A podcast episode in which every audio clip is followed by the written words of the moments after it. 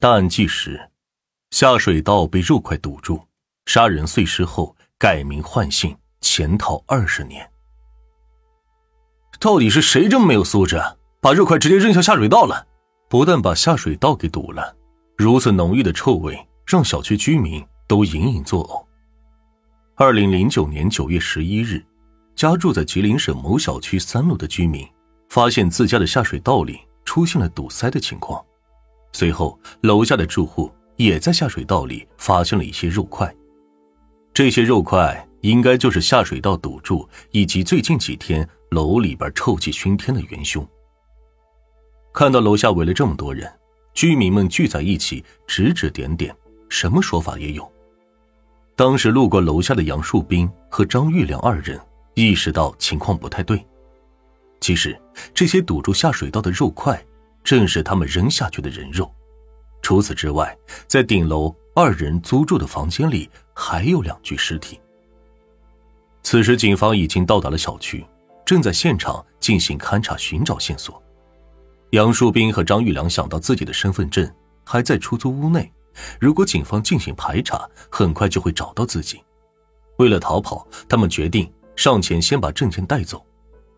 杨树斌和张玉良上楼的时候碰到了邻居，还热情的跟人家打招呼。但到了出租屋之后，二人就换了一副面孔。他们拿起自己的身份证件和东西就准备逃跑。吉林警方在调查之后发现，当地酒店确实有几位陪侍人员失踪了。他们怀疑这些人肉就是这些失踪的陪侍人员所遇害的遗体。在一层层排查之下，警方也来到了顶楼二人的出租屋里，只不过为时已晚，两名嫌疑人已经逃跑了。这就是当年震惊全国的九幺幺案件。主持这起案件的警察许建国经过多重走访和调查，发现杨树斌和张玉良并不是双人作案，而是有一个四人的犯罪团伙。犯罪团伙中的杨树斌和吴红叶还是自己的发小，三人从小一起长大。没想到一个当了警察，两个却变成了杀人狂魔，这让许建国更加重视，发誓一定要将四人缉拿归案。九幺幺案件立案侦查，警方对杨树斌、张玉良、吴红叶、吉红杰四人进行了网上通缉，但始终都没有线索。根据许建国所说，这已经不是他们第一次犯案了。九月十一日，他们四人曾在吉林市船营区劫持了两个年轻的女人，把二人身上的人民币十六万元拿到手之后，将人给杀害了。一九九三年一月七日，杨树斌还和李江涛、刘卫军三人在一家台球室中将一人刺死，两人受伤。只不过刘卫军和李江涛已经被抓获。距离一九九三年杨树斌作案已经过去了十九年了，现在依然没有将他抓获。徐建国表示，市局党委早就给他们下了要求，一定要将这伙歹徒给抓获。现在许建国和他的团队们已经对杨树斌的情况有了基本了解，在办案过程中，警方还是占有一定的优势的。杨树斌、张玉良、吴红叶。和吉红杰几人都是哈尔滨人，就算找不到人，也可以通过社会关系对他的家人、朋友、亲属进行排查。杨树斌跟许建国是发小，在犯案之后，许建国一直没有放弃调查这个案子。几年前，自己就曾经对这些案件有了详细的了解，知情人也可以提供更多的线索。许建国还说，针对这起案件的内线侦查工作已经开始了。他可以获得犯罪嫌疑人相关的比较难以捕捉到的核心秘密。这一次的案情比较重大，上面的领导也给予了许建国和同事们非常大的支持，希望警方能够尽快破案，将凶手抓到。就在许建国摩拳擦掌，准备将这个特大作案团伙一举抓获的时候，另一旁的杨树斌惴惴不安。此刻的他已经逃到了内蒙古。正在一家不起眼的房间内看着电视。在电视中，新闻媒体报道，公安部门正在开展一场号召群众的清网行动，势必要夺取清网行动的全面胜利。坐在电视机前的杨树斌仿佛已经看到了自己后面的发展，他感觉浑身发冷，有些惊恐不安。此时，距离杨树斌第一次作案逃亡已经过去了二十年。杨树斌站在内蒙古的住宅里，看着外面冷冷清清的街道，突然想起了自己处在哈尔滨市中央大街的繁华，又想到了自己已经逃亡了二十年都没有被抓到，杨树斌心中。似乎也有了些底气。此刻，他的身份证上已经不再是杨树斌三个字，而是改成了王学礼。难以想象，这个文质彬彬的名字背后，竟然是一个潜逃了二十年的杀人犯。此时的杨树斌早就不是孤军奋战了，在他背后还有许多兄弟跟着他一起逃亡，走的每一步。做的每一个决定都关系着同伴们的生死存亡，他也担心全军覆没。关掉电视，杨树斌站了起来，给一同作案的张玉良和吴红叶打去了电话，嘱咐二人一定不要冲动，行动要按照自己的指令，不然无法保证大家平安。此时的杨树斌心中打定了主意，自己改头换面逃到内蒙古，就是要跟警方玩一场。猫捉老鼠的游戏。为了抓到杨树斌，许建国选择了从他的社会关系中下手。所有与杨树斌有关系的人，他们挨家挨户的走访和调查，前后询问了三百多个人，做了无数的记录，但都没有找到杨树斌的踪影。与此同时，许建国发现各地的公安机关似乎都将目光放在了这个案子上，大家都在寻找杨树斌等人。势必要将其抓获，只是这些犯罪团伙已经逃亡了这么多年了，真的还能将他们抓到吗？长时间的无果寻找让专案组的人员都觉得有些疑惑。许建国认为，警方办案向来就是这样的，敌人四处躲藏，我们在明处寻找，本身就需要耐心。只要杨树斌还活着，就一定能找到他。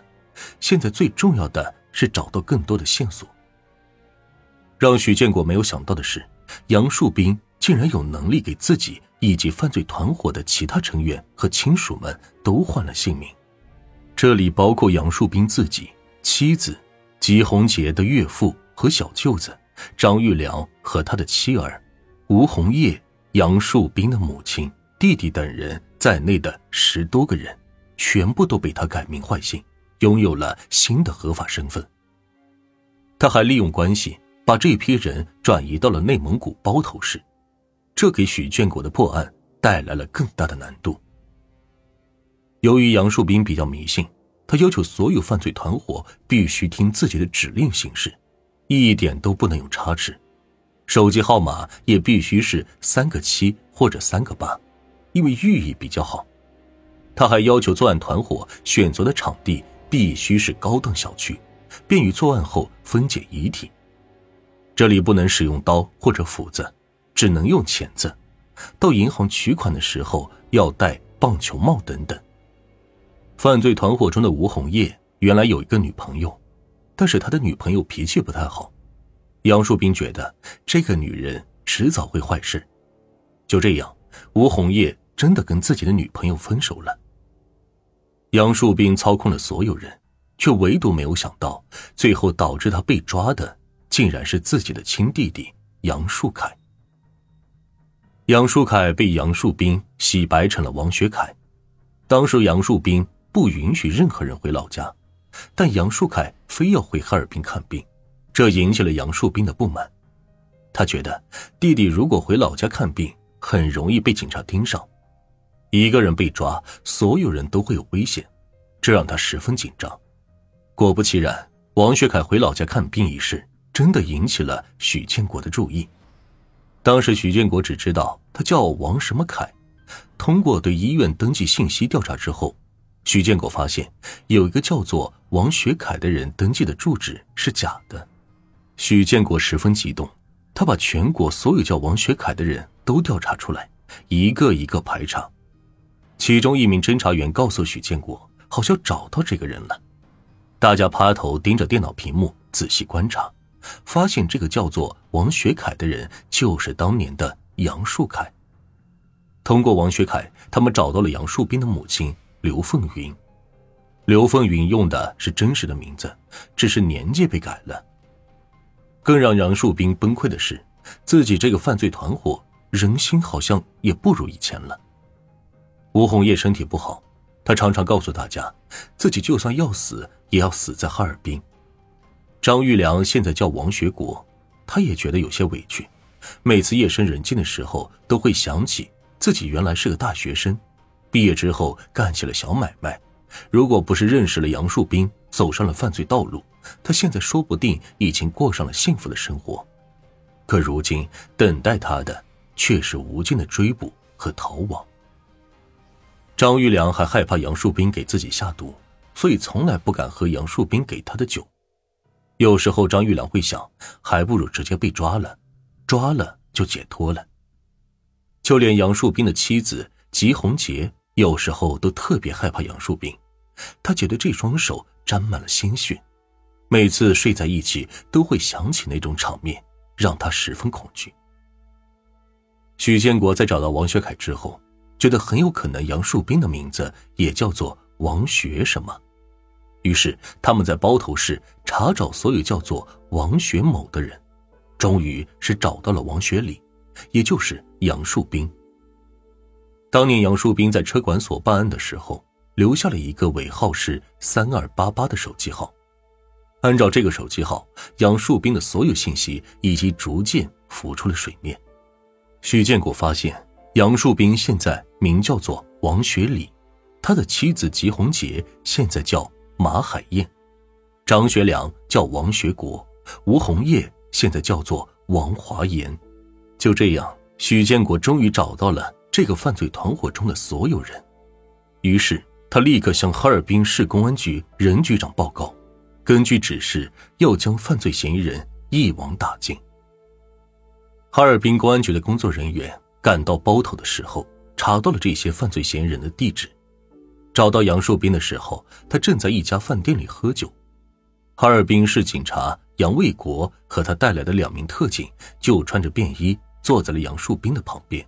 二人在喝酒的时候还在聊天，说货到手了就可以回去向任老板交代了。